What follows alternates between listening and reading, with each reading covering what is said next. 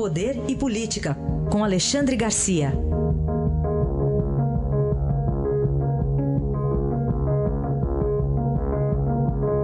Alexandre, bom dia. Bom dia, Raíssa. Bom dia, Carolina. Bom dia. Vamos começar com o julgamento de ontem, rápido, né, direto do Tribunal Regional Federal da Quarta Região em Porto Alegre. Então, com isso, o ex-presidente Lula é ficha suja?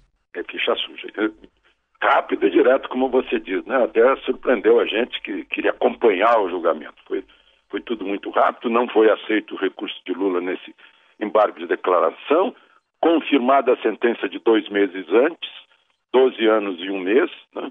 e, e só para lembrar, é apenas o primeiro caso em que Lula é réu. Né? É o triplex de Guarujá, que foi reformado pela OAS, prestando favores a Lula. Né?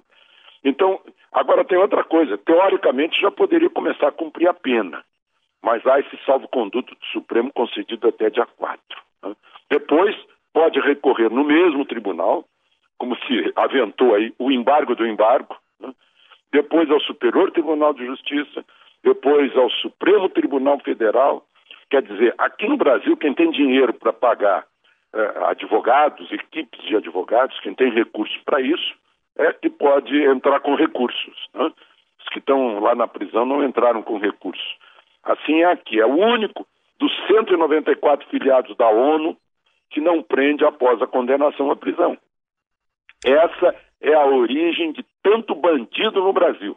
É uma lei que não assusta, não desestimula aquele que tem um caráter, um, um, uma, uma inclinação para sair da lei. Bom, agora tem a questão da, da ficha suja, está tudo escritinho na lei, que condenado em segunda instância eh, se torna ficha suja né? e, e, não pode ser candidato. Né? Agora também, aqui no Brasil, tudo é formalizado, precisa da, do, do, dos formalismos da burocracia. Precisa que o partido peça registro da candidatura para que o Tribunal Superior Eleitoral negue, e aí vai ter recurso também lá dentro. É uma coisa assim que faria cair o queixo de qualquer alemão, qualquer americano, e, e, e o nosso também tentando explicar para eles, para os outros países da ONU, como é que as coisas funcionam aqui no Brasil. Legislação feita por legisladores que se veem como alvo da lei. Então é isso que acontece. Uhum. Aliás, eu queria a sua opinião sobre o fogo no Supremo, porque tem diversas questões que estão envolvendo agora essa é. expectativa, dentre elas uma pressão que pode fazer com que o Supremo reanalise na próxima semana a jurisprudência que autoriza a prisão após condenação em segunda instância, né? Pois é, e ironicamente, eh, Carolina, foi um fogo literal ontem, né? um princípio de incêndio a partir de um ar-condicionado, e exatamente no anexo 2, onde funcionam os gabinetes dos 11 do Supremo. Uhum. Né? Foi às 8 da manhã. Bom, como foi segunda-feira, como foi na Semana Santa, claro que não havia nenhum ministro do Supremo lá dentro.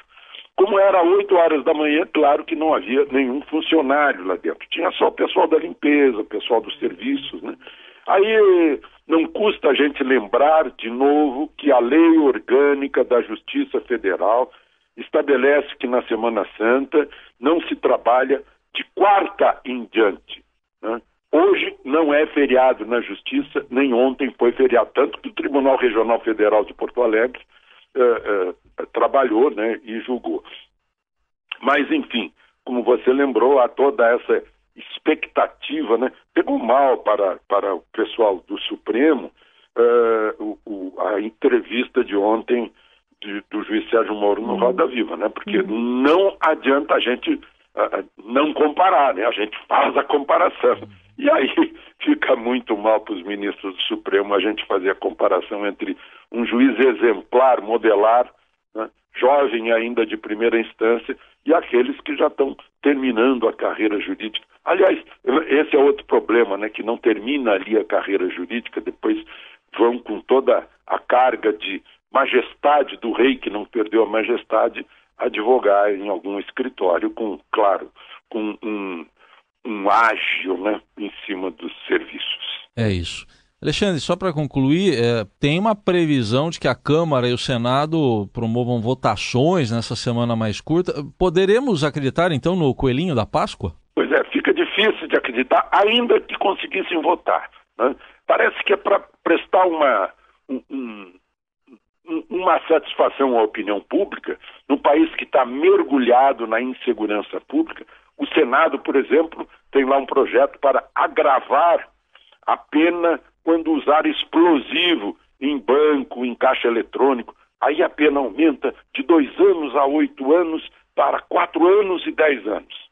Não muda nada, porque vai continuar a progressão da pena. O sujeito que tiver sido condenado aí a, dez anos, quando ele cumprir um sexto disso, ele já pode ir para a rua. E lá na Câmara né, é, tem um projeto que cria o Sistema Único de Segurança Pública integrando Polícia Federal, Polícias Civis, Polícias Militares, Polícia Rodoviária Federal e Corpos de Bombeiros. Ou seja, a minha opinião é que vai nivelar por baixo, não vai resolver, vai ficar uma confusão, porque o que eles têm que mudar mesmo são as leis, o Código Penal, Código de Processo Penal e até a lei maior, a Constituição, para que a lei fique ao lado da população e da polícia e não favoreça a quem está fora dela, a quem está fora da lei.